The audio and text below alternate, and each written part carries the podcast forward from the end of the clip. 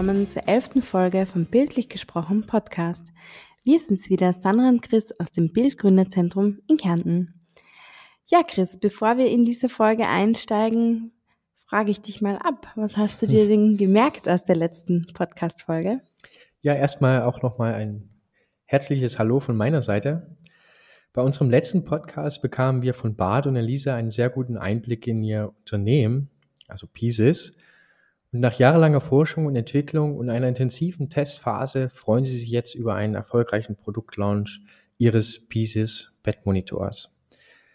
Und dabei war die ADV E-Government-Konferenz im Kongresscenter Villach ideal, um das Produkt einer breiten Öffentlichkeit bekannt zu machen und ein besonderes Highlight war die persönliche Präsentation ihrer Innovation an Wirtschaftsministerin Frau Dr. Margarete Schramberg und Peter Weidinger, die beide großes Interesse zeigten. Wer aber jetzt wissen will, was das selbstlernende Assistenzsystem von Pieces alles kann und warum es neue Wege für die Pflege öffnet, der sollte sich die Folge unbedingt nochmal anhören. So. Ich glaube, die Abfrage habe ich damit ganz gut erledigt. Sehr gut. Aber jetzt nochmal. Sternchen für dich. Aber, aber jetzt nochmal zu einem anderen Thema. Einigen ZuhörerInnen ist es vielleicht bereits aufgefallen. Bei uns hat sich etwas geändert oder, um spezifischer zu sein, bei unseren Podcast-Formaten hat sich etwas geändert. Ja, ganz genau. Denn ab sofort wird es nur noch ein Podcast-Format geben und das ist dieses hier, das bildlich gesprochen Podcast-Format. Das heißt im Umkehrschluss, dass wir das Spiegelbild-Format, also die Kurzfolge, aufgeben und nicht mehr weiter produzieren und stattdessen eben an den großen bildlich gesprochen Formaten festhalten. Das ist auch so ein bisschen das Feedback, was wir von unseren Zuhörerinnen und Zuhörern bekommen haben über die letzten Monate, dass sie einfach die langen Folgen ähm, lieber mögen und darauf gehen wir eben im Sinne der Marktorientierung gerne ein. Ab Januar gibt es dann also immer abwechselnd ein Interview mit eines unserer Startups inklusive Neuigkeiten aus unserem Ökosystem und dann aber immer noch das gewohnte Format, wo wir also mit Experten ein ausführliches Interview führen.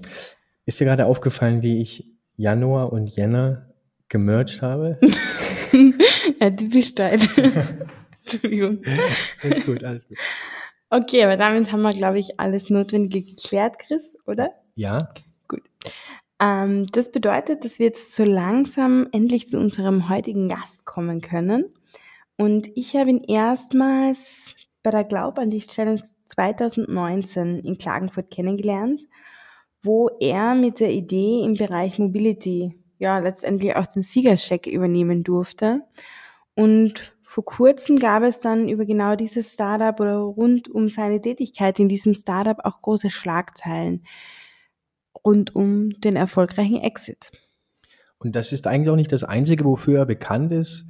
Aber um jetzt nicht noch weiter um den heißen Brei zu reden, stellen wir ihn doch am besten mal vor. Heute zu Gast ist Albert Vogelbader, vor allem bekannt als CEO und Co-Founder des Startups Carploy. Herzlich willkommen. Ja, hallo. Hallo Sandra, hallo Christopher. Vielen Dank für die Einladung. Ja, schön, dass du dabei bist. Albert, stell dich doch kurz mal für unsere Zuhörerinnen bitte vor. Ja, sehr gerne. Also, äh, ja, Albert, bin Mitgründer oder einer der Mitgründer von CarPloy. Äh, grundsätzlich schon länger im Startup- oder Unternehmerbereich aktiv und äh, vor allem mit Fokus auf skalierbare Lösungen, äh, was auch CarPloy ist oder was auch andere Themen sind, an denen wir arbeiten oder gearbeitet haben. Und Vollblutunternehmer, würde ich sagen. Mhm. Jetzt ist natürlich, ähm, ich sag mal, den Leuten, die in der Startup-Szene arbeiten, Carploy durchaus ein, ein Begriff, aber wir müssen natürlich auch davon ausgehen, dass uns dass ZuhörerInnen dabei sind, ähm, die vielleicht nicht so ganz so sehr in der Startup-Szene involviert sind. Kannst du unseren ZuhörerInnen noch mal ganz kurz erklären, was Carploy macht? Sehr gerne. Es ist ganz einfach. Ähm, Carploy bedeutet Carpooling for Employees und es ist ein einfaches Konzept des Fahrgemeinschaft-Bildens, äh, digitalisiert und für Unternehmen zu einem Businessmodell ähm, zusammengefasst. Ähm, das war zumindest der Beginn und das war der Anfang. Das war einfach für Unternehmen und das ist wirklich unternehmensbasiert, die bestmöglichen Fahrgemeinschaften der Mitarbeiterinnen und Mitarbeiter zusammengeführt haben und damit äh, mitmessen können und konnten, wie, das, äh, wie sich das für Einsparungen auswirkt in Form von Kosteneinsparungen, Parkplatzeinsparungen und natürlich auch, weil es immer spannender wird, CO2-Einsparungen. Und das Ganze hat sich jetzt weiterentwickelt in äh, noch mehr Mobilität, das heißt nicht nur Fahrgemeinschaften, sondern auch andere Arten von Mobilität werden berücksichtigt und äh, die Einsparungseffekte bemessen. Sehr spannend. Wenn man sich deinen Lebenslauf so ein bisschen anschaut, du hast vorher schon gesagt, du bist Vollblutunternehmer, aber man stellt fest, dass dieser Schritt in das Unternehmertum, in die Startup-Szene ja doch äh, ja, heiß über Kopf war. Wie bist du zu dem ganzen Thema Unternehmertum eigentlich gekommen und auf die Idee auch dich selbstständig zu machen? Das war, das, das hat schon eine, eine Vorgeschichte. Also CarPlay war jetzt nicht das erste Unternehmen, äh, das wir vor allem als Gründerteam zu dritt gestartet haben. Wir hatten davor schon ein, ein paar Projekte, die auch nicht so gut gegangen sind. Äh, vielleicht kann man da später noch darauf zurückkommen. Ähm, aber es war immer so, dass wir schon im Studium und auch vor Studium schon gemeinsam Softwareprojekte ähm, durchgeführt haben. Äh, da war der ganze Fokus noch nicht so auf das Thema Startup oder ähm, generell ein Unternehmen aufzubauen, das ein digitales Business Model hat, das skalieren kann. Das war noch nicht so der Fall. Das ist dann gekommen im Laufe der Zeit durch Gespräche mit, mit verschiedenen Personen in diesem Umfeld.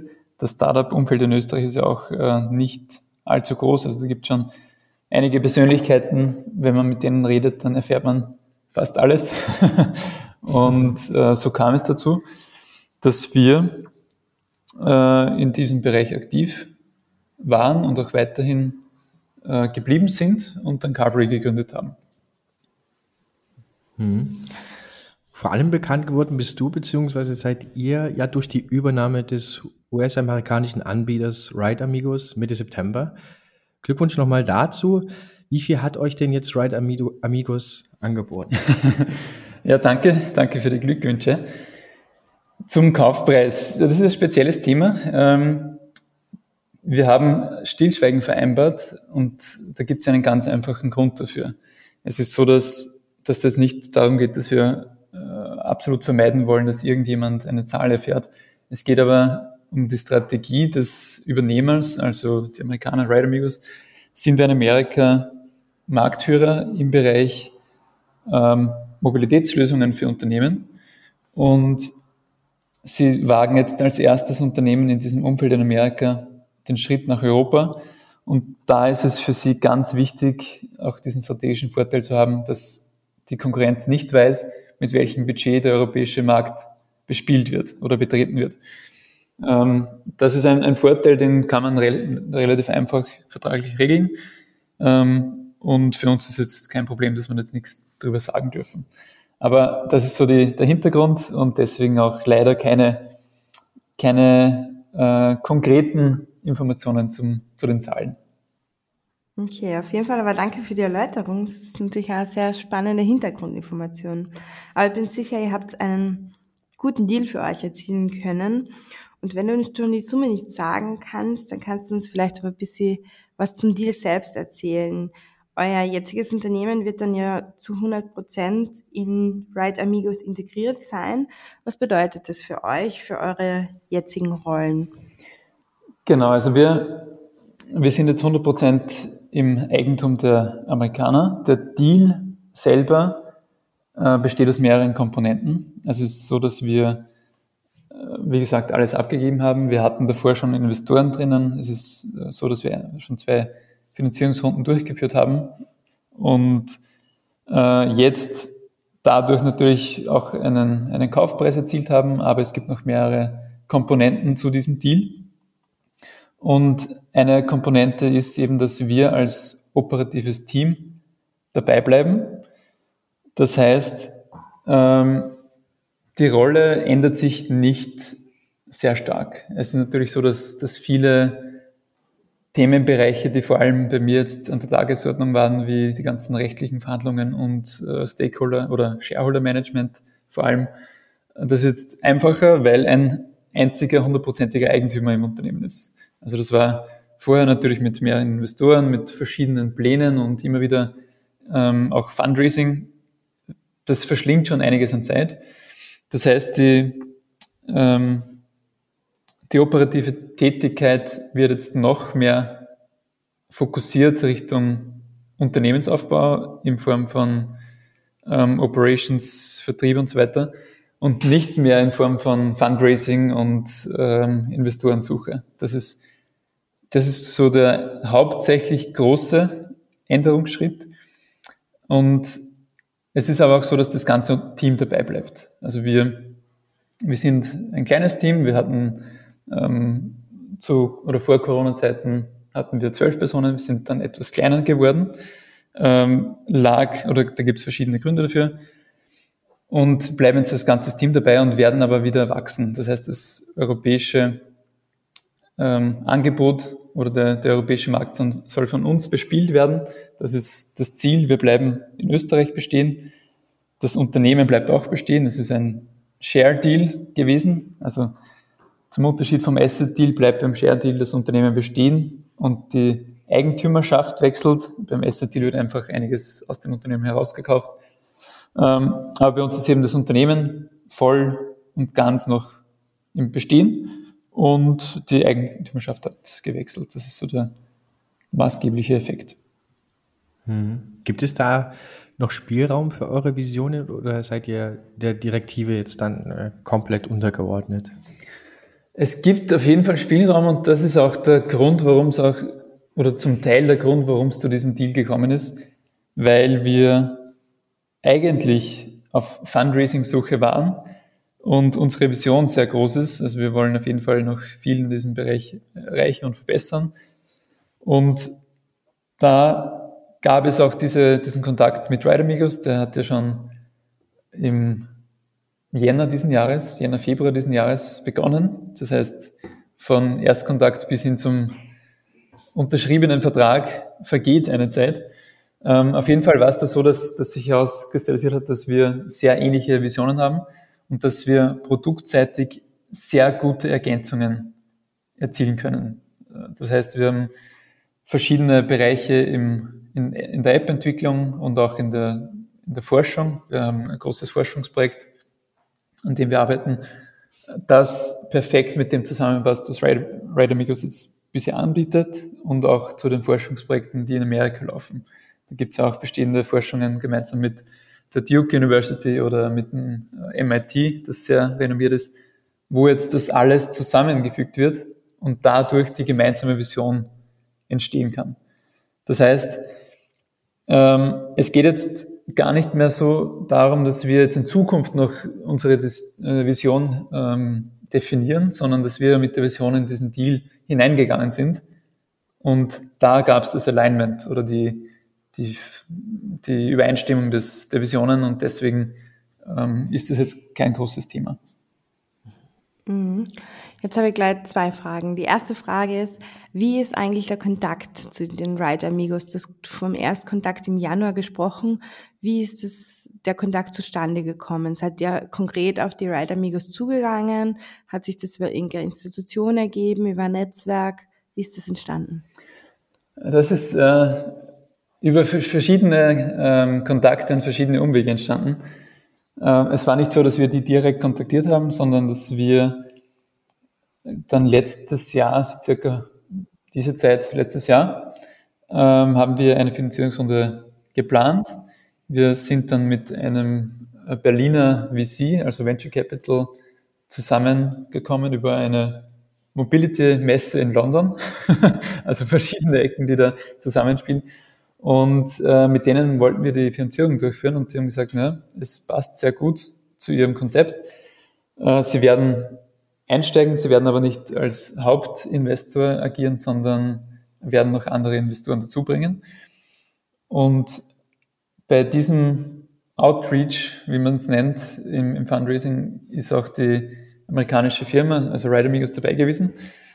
Und da entstand dann der Kontakt und die Gespräche und äh, da hat sich ergeben, dass es eigentlich perfekt zusammenpasst und dass es in dieser Konstellation die optimale äh, Variante für alles. Also es passt für uns perfekt, es passt für, für die ähm, Amis perfekt und es passt auch für die Investoren gut. Okay, sehr cool. Die zweite Frage, die ich mir noch gestellt habe, ist, du hast gesagt, es war ein, ein Share-Deal und ihr seid mit euren Visionen in die Verhandlungen reingegangen. Ähm, bleibt äh, Carploy als Marke in Europa bestehen oder wird es irgendwie ein gemeinsames Rebranding ähm, geben? Werdet ihr auch vielleicht als Ride Amigos in Europa auftreten? Kannst du da schon etwas dazu sagen, wie das ausschauen wird? Mhm. Also da wird es ganz spannend. es ist so, dass wir natürlich als Unternehmen bestehen bleiben. Unsere Vision äh, orientiert sich aber jetzt nicht per se an dem aktuellen Branding oder an CarPlay oder an Ride Amigos, an den Namen, sondern an dem, was wir bewirken in Zukunft, vor allem im Bereich Nachhaltigkeit und, und effizienter Nutzung von Mobilität. Das heißt, die Vision widerspiegelt nicht automatisch den bestehenden Namen von beiden Unternehmen. Es wird äh, auf jeden Fall CarPlay noch einige Zeit bestehen als Unternehmensname. Es wird aber auch ganz sicher ein neues Produkt beziehungsweise ein generelles Rebranding geben, ähm, vor allem bei uns in Österreich oder in Europa. Also bei Ride Amigos ist es so, dass sie offiziell der Name des Unternehmens ist Ride Click Solutions Incorporated, aktiv als Ride Amigos. Ähm, sie haben verschiedene Produkte, die sie an Unternehmen, aber auch an ganze Regionen und Bundesstaaten anbieten. Also zum Beispiel Ohio, das, der Bundesstaat ist, ist Kunde oder die gesamte Bay Area in San Francisco. Äh, und da haben sie verschiedenste Produkte am Markt, die unter Ride Amigos nicht ähm, erkannt werden. Das heißt, das ist alles geweitlabelt. Und jetzt mit dieser Übernahme oder mit diesem Einstieg von uns ins Unternehmen, beziehungsweise die, äh, wir nennen es immer Joint Forces ähm, durch die Akquisition von uns, wird es jetzt so sein, dass wir noch mehr verstärkt auf ein einheitliches Produkt gehen, das einen neuen Namen bekommt, das nicht geweitlabelt wird, sondern das äh, sehr stark Richtung Skalierung geht und eine App für viele Unternehmen ist. Das ist so der, der Plan. Wie dieses Produkt aus äh, oder heißen wird, kann ich noch nicht sagen. Es laufen aktuell die Pre-Launch Kampagnen. Aber es wird im Laufe der nächsten Monate auf jeden Fall veröffentlicht. Ja, sehr, sehr spannend. Da lohnt es sich auf jeden Fall, eure Entwicklung ein bisschen im Auge zu behalten, ähm, wie sich das entwickeln wird. Ähm, wie sieht der Plan aus? Eine Expansion in die europäischen Länder? Wird da Österreich auch mitunter wahrscheinlich oder hoffentlich ähm, eines der ersten Länder sein, die auf dieser Expansionsreise durch Europa ähm, adressiert werden. Wie kann das aussehen? Genau, es ist auf jeden Fall Europa für uns der Fokus ähm, aus einer ähm, österreichischen Unternehmensperspektive jetzt äh, von CarPlay aus. Wir sind ja aktuell in Österreich, in Deutschland, in der Schweiz und in Polen aktiv mit der Carpooling-App, die am Markt ist, die auch funktioniert, wo auch äh, tausende Fahrgemeinschaften äh, pro Woche durchgeführt werden. Also das das gibt's schon. Es ist aber so, dass wir ähm, genau in diesen Ländern, vor allem Dachraum, Österreich, Deutschland, Schweiz, vermehrt auch das neue Produkt dann äh, einführen werden. Es ist so, dass wir jetzt in einer Pilot, in einem Pilotprogramm verschiedenste große Betriebe schon äh, oder, oder zusammen getrommelt haben, mit denen wir loslegen. Und äh, dann wird es auf jeden Fall der europäische Markt. Und da ist die genaue Planung, welche Länder in welcher Reihenfolge noch nicht erfolgt. Aber grundsätzlich Österreich, Deutschland, Schweiz und dann eher äh, vermutlich Richtung Osten. Also wir sehen in Polen eine extrem gute Nutzung ähm, der App. Das heißt, da wird es auch wahrscheinlich Polen, ähm, Ungarn und verschiedene Länder im Osten äh, geben, aber auch ähm, wahrscheinlich Frankreich und Italien. UK, England ist, oder ja, generell ähm, UK ist noch nicht klar. Das ist, ähm, das ist noch spannend, wie es dann weitergeht. Aber so ungefähr als, als ähm, Anhaltspunkt. Hm, das wird auf jeden Fall nochmal spannend zu sehen, wie, ähm, ja, wie sich das mit England beziehungsweise UK. Ja, aber vielleicht gerade doch eine Chance mit den ähm, ja, Treibstoffengpässen, wenn man da Fahrgemeinschaften bildet, ja. spart es vielleicht auch wieder was. Durchaus, ja. Wie sind denn die Verhandlungen allgemein verlaufen, auch was so den Kulturunterschied anbetrifft und ähm, worauf sollte man dann besonders achten? Mhm. Und habt ihr denn auch, also seid ihr jetzt dann auch tatsächlich schon oft in den USA gewesen, beziehungsweise werdet ihr dann oft in den Staaten sein? Wie ist das geplant? Also die Verhandlungen waren für mich völlig neu. Das ist das Erste. Wirklich eine völlig neue Situation.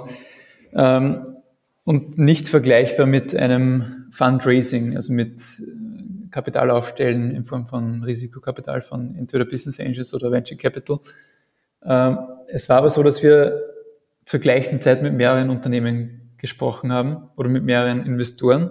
Das heißt, es gab gleichzeitig Fundraising und auch Verkaufsgespräche ähm, für eine gewisse Zeit lang, für circa zwei, drei Monate.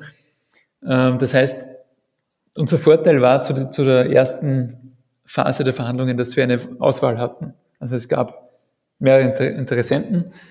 Und ein wichtiger oder fast der wichtigste Aspekt war, dass wir da mit sehr erfahrenen Personen zusammengearbeitet haben, die in dem Bereich schon sehr viel gemacht haben. Ähm, wir haben da mit äh, Anton Werner, den Namen, kann ich gerne nennen, zusammengearbeitet, der auch Österreicher ist und in Deutschland äh, sein erstes Startup verkauft hat und jetzt auch in diesem M&D-Bereich aktiv ist. Und er hat uns extrem bei den Verhandlungen geholfen. Und ich würde sagen, ohne Hilfe von jemandem, der bei solchen Verhandlungen ähm, schon Erfahrung mitbringt, wird es extrem schwierig. Das ist ganz egal, ob das jetzt ein amerikanisches Unternehmen ist oder ein europäisches oder eventuell auch asiatisches. Es geht immer um grundsätzliche Prinzipien beim Verhandeln, auf die man achten muss. Und vor allem, was jetzt ein ganz wesentlicher äh, Aspekt ist, ist das Thema der Emotionalität. Also wir als Gründer sind natürlich mit ganz anderen Emotionen mit dem Unternehmen verbunden als ein, ein Berater oder jemand, der beim Verkauf oder beim Verhandeln hilft. Und das war für uns sehr wichtig. Also ich würde sagen, wenn wir den nicht gehabt hätten und keine Hilfe von außen, dann hätten wir den Deal bei weitem nicht so zusammengebracht, wie jetzt war.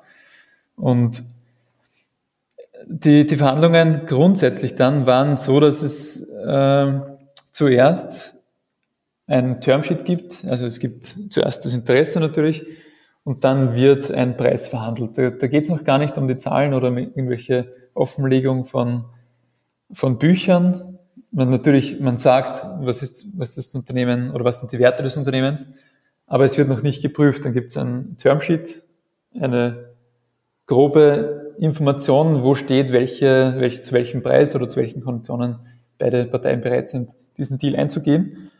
Und dann dachte ich eigentlich, dass das Termsheet hatten wir schon im April. Also das, das war noch eine, eine sehr lange Zeit vom, vom Termsheet äh, bis zum endgültigen Deal weil ich dachte dann zu Beginn, na gut, jetzt haben wir das Termsheet, jetzt äh, erstellt der Käuferanwalt einen Vertrag, wir lesen den Vertrag du durch, lassen natürlich unseren Anwalt drüber sehen, ob alles passt und dann wird unterschrieben. Aber so war es nicht. Es funktioniert leider nicht ganz so, weil in so einem Kaufvertrag und unserer war circa 70 Seiten lang. Äh, da stehen so viele Punkte drinnen, die man als Laie entweder nicht versteht oder äh, anders deutet. Und da geht es halt dann um verschiedene Haftungsthemen. Da geht es um ähm, alle möglichen Punkte, alles, was alle bisherigen unternehmerischen Aktivitäten werden da über eine Due Diligence ähm, aufgeschlüsselt. Man erstellt einen Datenraum, äh, wo, wo man quasi das ganze Unternehmen in all seinen Aspekten präsentiert. Und das wird dann geprüft. Das wird geprüft vom Käuferanwalt und von den Käufern selber.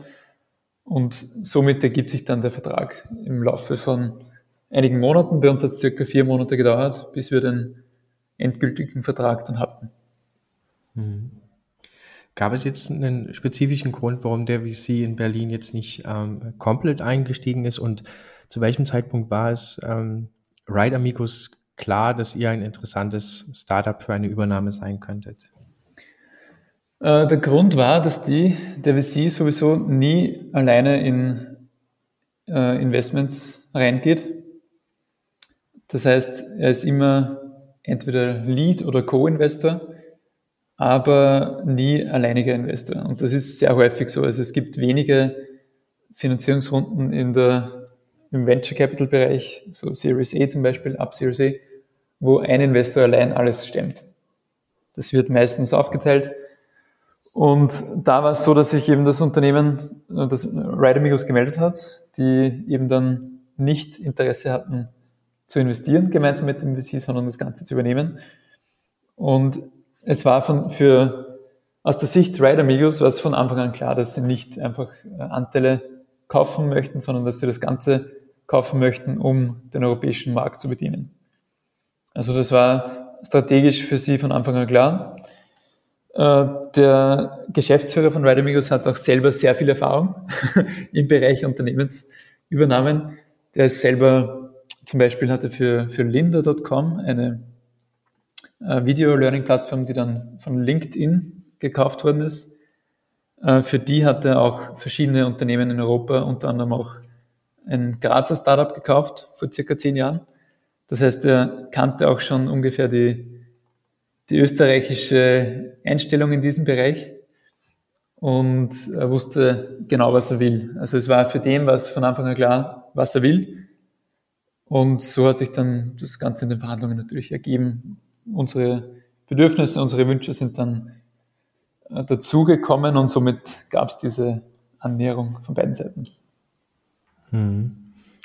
Wir hatten in der achten Folge Cambis zu Gast, den du ja auch ähm, sehr gut kennst. Also er ist ja nicht nur Business Angel bei euch, sondern ihr habt, oder du hast ja mit ihm gemeinsam auch oder bist mit ihm gemeinsam bei Vendevio als Founding-Partner aktiv. Mhm. Und Campus wird sich natürlich dann auch äh, darüber gefreut haben, gehe ich mal von aus. Ne? Natürlich.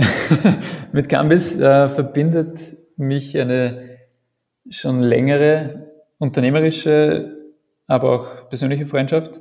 Also wir sind ähm, mit Campus zusammengekommen, das ist glaube ich schon circa acht Jahre her, wo wir ein Projekt vor CarPlay und vor Vendivio äh, gestartet haben da war Cambis kurz nach seinem Austritt bei Watchado ähm, als Mentor bei uns und das hat sich gehalten und wir haben dann eben CarPlay gemeinsam gegründet und ähm, auch Evio gemeinsam gegründet. Und natürlich, äh, Cambis hat auch selber einige Startups als Investor schon im Portfolio und davon sind zwei, ähm, wo wir beide beteiligt sind. natürlich freut er sich da. Ja. Und jetzt hattest du vorhin ähm, auch schon mal erwähnt, dass Ride Amigos ähm, eigentlich nur eine hundertprozentige Übernahme ähm, zugestimmt hatte. Und äh, welche Bedenken gab es denn dann jetzt letzten Endes seitens Ride Amigos bezüglich eines stillen Gesellschafters? Also für Ride Amigos war natürlich alles, ähm, was sie, also sie, sie, kannten oder sie kennen den europäischen Markt etwas durch, diesen, also durch den CEO. Ähm, sie kennen die Gegebenheiten in Österreich. Ähm, es gab aber natürlich schon auch Bedenken, vor allem mit, mit der Integration der Technologie.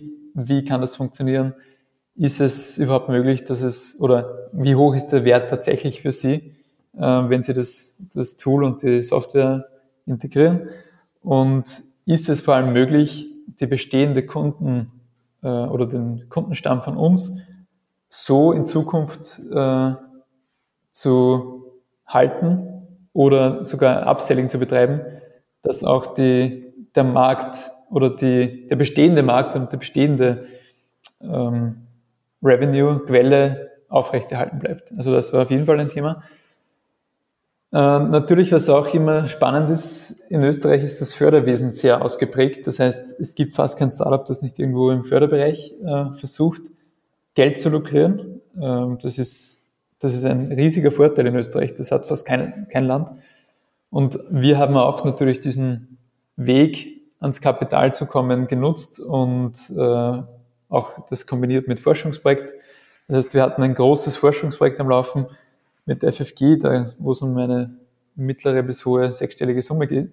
Und da ist natürlich auch die Frage, wie, wie sieht das aus nach der Übernahme? Ist der, kann die, die, der österreichische Fördergeber das Geld zurückfordern und so weiter? Also verschiedene Themen.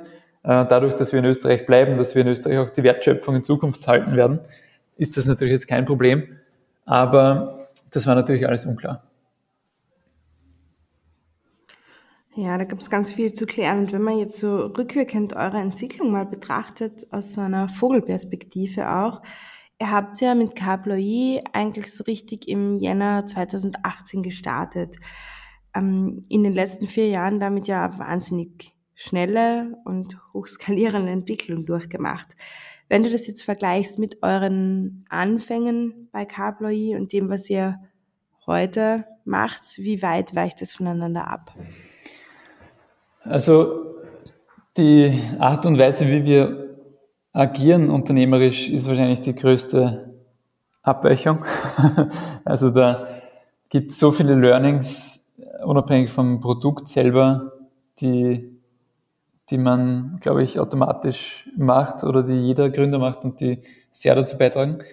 Aus einer Produktperspektive gibt es natürlich sehr viele Änderungen. Es ist die, die Idee ist natürlich gleich. Äh, die Idee ändert sich jetzt aber. Die Vision war zu Beginn hauptsächlich das Thema Fahrgemeinschaften zu digitalisieren und daraus für unsere Zielgruppen, einerseits Pendlerinnen und Pendler und auf der anderen Seite Unternehmen, äh, den besten Mehrwert zu bieten durch diese Fahrgemeinschaften und messbaren Mehrwert. Und das Ganze hat sich aber schon sehr gewandelt in Richtung vollumfänglicher Mobilität für alle. Das heißt nicht nur Fahrgemeinschaften, sondern alle, die ähm, einen Arbeitsweg haben oder auch keinen, die im Homeoffice sind, äh, denen für diese einzelnen Fälle, wo sie dann in die Arbeit müssen, die, die optimale Mobilität anzubieten, ohne äh, dass sich jemand Gedanken machen muss, braucht er jetzt vielleicht ein Zweitauto noch, obwohl er nur zweimal in der Woche zur Arbeit muss. Also da hat es auch durch Corona natürlich sehr viele Überlegungen gegeben und es ist ja so, dass, dass man als Startup immer in diesem Rollercoaster ist. Also es geht immer bergauf, bergab. Und das Wichtigste ist, wenn man sagt, zwei Tage die Woche geht's, geht's bergauf, zwei Tage geht's bergab, einer ist zum, zum, zum ähm, Halten der Lage, dann ist wichtig, dass man jede, jeden Tag, wo es bergab geht, so nutzt, dass man das Beste daraus lernt. Und das ummünzt in diese zwei Tage, wo es gut läuft, dass diese besser sind als diese zwei, die nicht so gut sind. Das ist so die, ja. die Grundvoraussetzung. Schön gesagt war, was waren so die Anstöße für die Änderungen im Produkt? Waren das Marktfeedback? Waren das eigene Überlegungen? Woher kamen diese, diese Änderungen im Produkt? Hauptsächlich Markt, User und Kundenfeedback und auch Trends, also eine Mischung, wobei die User sind ausschlaggebend und da ist es aber so, dass man sehr stark darauf aufpassen muss, wie sehr setzt man Feedback direkt um oder wie sehr liest man aus Feedback heraus, was, was sie tatsächlich möchten. Es ist ja hm.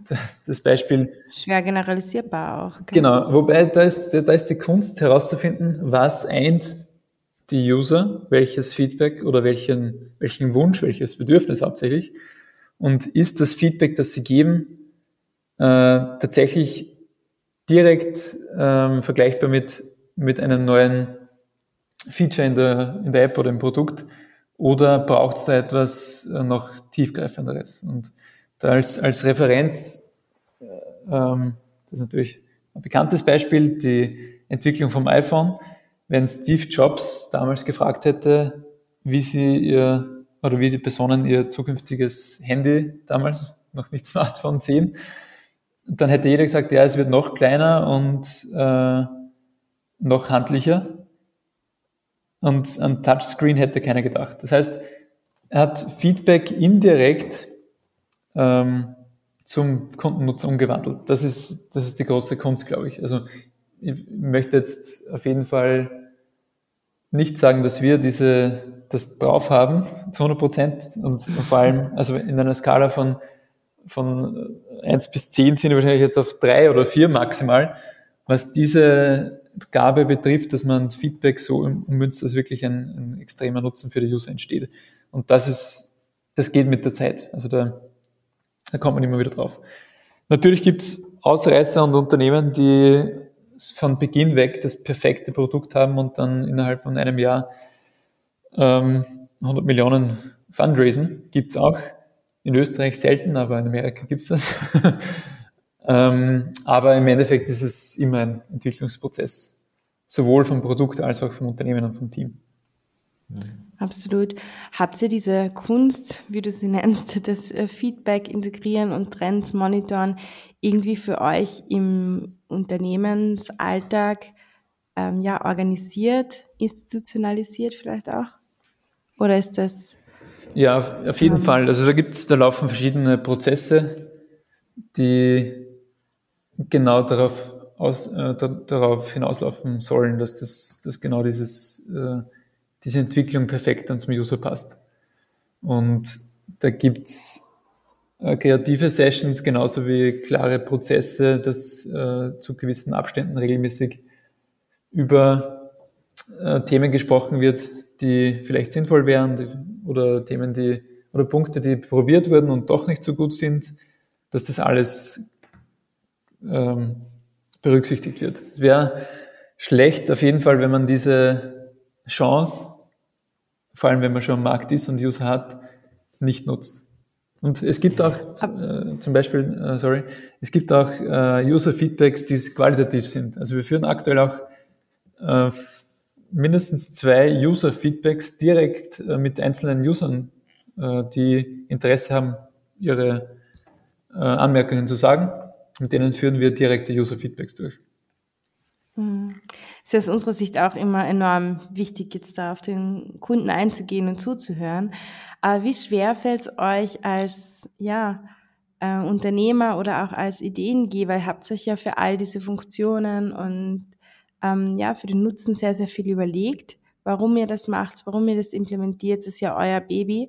Wie schwer fällt es da, ähm, Feedback auch vom Kunden zu kriegen, das jetzt eigentlich genau dagegen spricht, dann muss man vielleicht wieder Funktionen abstoßen oder so. Wie schwer fällt euch das? Ähm, nicht mehr so schwer, also gar nicht eigentlich. Das ist am Anfang sicher schwerer, weil es, es dauert natürlich immer lange, bis das wirklich funktioniert alles und das alles reibungslos dann umgesetzt werden kann oder auch genutzt werden kann. Und dann ist es schon immer wieder ein Schlag ins Gesicht, wenn man sieht, da wird etwas nicht genutzt oder ganz anders wie geplant. Äh, das gibt's ja auch. Und da muss man immer wieder weiterentwickeln. Aber das ist ja, das ist genau der Grund, warum als skalierbares Startup auch äh, sehr viel Kapital notwendig ist, um dazu zu kommen, dass es eine große Nutzerbasis verwendet und dann auch profitabel wird. Das ist genau aus diesem Grund ähm, braucht diese extreme Entwicklungspower, ohne profitabel zu sein zu Beginn. Mhm. Und dann muss man sich ja nochmal vor Augen führen, dass es ja ein zweiseitiges Geschäftsmodell ist. Das heißt, neben den Unternehmen gibt es ja noch die End-User. Ähm, und da steht natürlich eine Menge Arbeit an. Und ich finde es aber auch beeindruckend, dass von 2018 bis eben jetzt da so, ein, so, ein, ja, so eine Entwicklung äh, durchgeführt wurde. Äh, eine sehr positive natürlich. Und äh, im Jahr 2020 hat man so das Gefühl, dass das irgendwie so ein Schlüsseljahr für euch war. Ihr hattet zunächst einen, einen Auftritt bei zwei Minuten zwei Millionen und äh, nicht wenig später hattet ihr dann auch schon ein Investment in Höhe von 100.000 Euro akquirieren können. Und das war dann wahrscheinlich auch so ein bisschen das Signal für euch, dass alles gut läuft, ne? Ja, 2020 war ein spannendes Jahr. Wir haben, also die, die Chronologie war so, dass wir 2019 sehr gut gewachsen sind. Äh, wir haben vorher schon ein kleines Investment aufgenommen und dann war die 2 Minuten 2 Millionen Aufzeichnung, die ist ja immer ein halbes Jahr vor der Ausstrahlung. Und seit oder zwischen Aus, Aufzeichnung und Ausstrahlung gab es äh, sehr viele neue Kunden. Wir sind wirklich gut gewachsen und Anfang 2020 dann wirklich monatlich neue Kunden oder viele neue Kunden dazu gewonnen noch viele User. Und die 2 Minuten, 2 Millionen Aussendung war für uns extrem wichtig, was das Thema PR und, und Marketing betrifft. Also wir hatten da hunderte von Unternehmensanfragen in nur einer Nacht nach der Ausstrahlung. Also perfekte Werbung, besser geht's nicht. und es war aber so, dass wir ein Investment schon fixiert hatten oder zumindest in guter Aussicht hatten. Und das hat aber schon, das hat auch dazu beigetragen, dass wir jetzt in der Sendung dieses Angebot nicht angenommen haben. Äh, das heißt, die Sendung war für uns sehr stark PR motiviert. Natürlich, wenn das Angebot gepasst hätte, hätten wir es auch genommen und äh, damit weitergemacht. Aber im Endeffekt war es für uns genauso perfekt. Es war schon das Signal, dass, dass es gut läuft. Es war aber auch so ein bisschen die, immer das, das Bedenken, dass extrem viele Unternehmen interessiert sind, dass viele User dabei sind und dass wir noch nicht wirkliche äh, Prozesse hatten, wie wir das Ganze abwickeln. Das heißt auch immer die Gefahr, wir können nicht alles so bedienen, wie wir wollen oder man ist irgendwo nicht dabei, wo man eigentlich gerne dabei sein will als Anbieter und dann ähm, kann man es aber nicht so, ab, so bedienen wie, wie geplant. Das, das kommt auf jeden Fall diese, dieses Gefühl dann. Das wurde aber dann mit äh, Corona gebremst. Also da, da gab es dann sowieso kurzzeitig ein, einen Nutzerstillstand bei uns, also durch Fahrgemeinschaften und Social Distancing ergänzt sich nicht gut. Also da gibt es auf jeden Fall Probleme, wenn das gemeinsam oder wenn Social Distancing ist oder empfohlen wird. Und dann hatten wir aber gute Wachstumszahlen äh, nach der ersten Corona-Welle wieder, dass uns wieder gesagt hat, okay, das ist, es funktioniert. Ähm, wir müssen uns auf jeden Fall an Corona anpassen. Wir müssen verschiedene Änderungen im Produkt durchführen. Aber es ist dann wieder bergauf gegangen. Hm. Das heißt, diese 100.000 Euro waren dann eigentlich auch so ein bisschen dafür eingeplant, um, um zu skalieren, um diese Nachfrage auch äh, zu bedienen. Genau, also es war, die 100.000 waren ähm, hauptsächlich dafür da. Es war aber dann so, dass wir noch mehr Kapital eingenommen haben über verschiedene Quellen, also jetzt nicht, ähm, nicht über Kredite oder so, aber also schon Eigenkapitalfinanzierung, aber in kleineren Tranchen und kleineren Runden, die, nicht, die wir nicht veröffentlicht haben. Das heißt, wir haben da äh, noch mehr Geld aufgenommen, da sind auch mehr Investoren dazugekommen, auch strategische Investoren, die im Mobilitätsbereich aktiv sind und im Geoinformatikbereich. Das heißt, es hat sich zu diesem, diesem Investment auf jeden Fall noch viel mehr getan. Ja, sehr, sehr beeindruckend und sehr, sehr spannend, wie es euch da ergangen ist. Aber du hast schon mal angesprochen, es ist nicht immer alles nur glatt gelaufen, es war nicht immer einfach. Und ja, es hat sich auch manchmal wahrscheinlich die Frage gestellt, geht das Ganze noch auf? Hast du uns auch eine Fuck-Up-Story mitgebracht? Ja, da gibt's viele. ah ja, super. Die hören wir immer gern. Na, es ist, äh, wie schon anfangs erwähnt, bin jetzt schon länger dabei im, im Unternehmensaufbau, also länger natürlich mhm. meinem Alter entsprechend, aber jetzt so ähm, die letzten ähm, circa acht Jahre. Und es war so, dass wir, wie schon erwähnt, zu dritt immer gemeinsam was gemacht haben als, als operatives Gründungsteam. Natürlich, dann kamen auch andere dazu, wie der Campus zum Beispiel. Aber zu dritt war immer die Basis von uns. Und wir haben schon zu Studienzeiten Softwareprojekte entwickelt auf Auftragsbasis für Unternehmen.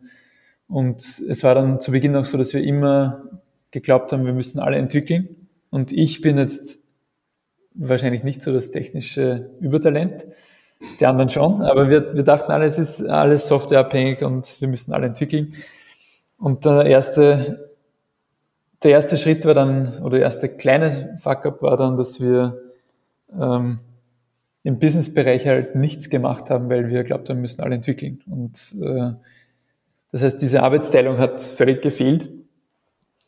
Es war dann, das war aber relativ harmlos als Fuck-up. Äh, wir hatten dann das erste Startup-Projekt gestartet äh, namens Goody. Äh, wir nannten das Life is a Goody. Ähm, damit haben wir Freizeitanbieter und verschiedene Unternehmen, die im Unterhaltungsbereich aktiv sind, denen haben wir Social Media Engagement Daten liefern können von Veranstaltungen oder von Locations, wo Besucher waren. Das heißt, wenn ein Besucher eines Festivals ähm, irgendwelche Posts von dort geteilt hat, dann haben wir das getrackt und den Werbewert dieser Posts den Unternehmen darstellen können. Das war so die, die Idee des ersten Startup-Projekts. Wir haben dann auch einige Förderungen bekommen, auch von AWS und waren ähm, bei verschiedenen Mentoring-Programmen, wo wir auch Kamis kennengelernt haben. Und zwei Jahre später, nach unzähligen Arbeitsstunden, gab es dann diesen Facebook Cambridge Analytica-Skandal. Also ich weiß nicht, ob ihr euch noch erinnern könnt. Das war dann mit der Wahl in Amerika mit Donald Trump. Ähm, die ganzen Datenthemen von Facebook, die da aufgetaucht sind, dass sie einfach äh, verschiedene Datenlecks hatten und viele Drittunternehmen die Daten genutzt haben für ähm, alle möglichen ähm, Businesses. Und bei uns war es so, dass wir auch einer dieser, dieser, dieser Datenkraken sozusagen waren, äh, indem dass wir die Daten halt äh, geholt haben. Wir haben jetzt aber nicht persönliche Daten genommen, sondern nur völlig ähm, äh, anonymisierte Daten. Also es war von dem her kein Problem. Das Problem war aber schon, dass wir völlig abhängig waren von diesem einen Unternehmen. Also Facebook mit verschiedenen äh, Produkten, mit Instagram und Facebook und äh, jetzt noch viel mehr, äh, war unser, unser einziger Lieferant einer, eines Business Models. Das heißt, wir waren da hundertprozentig abhängig und haben unser Haus auf diesen gemieteten Grund gebaut. Und dadurch, dass dann dieser Datenskandal veröffentlicht wurde, ähm, hat es bei Facebook sehr starke Einschränkungen gegeben, was auch Datenanbindungen zu Drittanbietern, wie wir es waren, betroffen hat. Und wir waren sogar mit, mit äh, AWS, mit dem Förderprogramm waren wir in, in, Dublin bei Facebook im European Headquarter und hatten dort eine Kontaktperson dann. Es war aber leider nicht möglich, dass wir irgendwas mit Facebook gemacht haben. Also wir waren viel zu klein und völlig unbedeutend und auch nicht wirklich groß. Also wir hatten einige Testkunden in Österreich, aber jetzt noch kein funktionierendes Business. Auf jeden Fall gab es dann mal einen Brief aus, äh, aus San Francisco äh, von Facebook an uns als Drittanbieter, wenn wir die Daten weiterhin verwenden oder versuchen, irgendwas zu nutzen in verschiedenen Bereichen, dann äh, gibt es rechtliche Konsequenzen.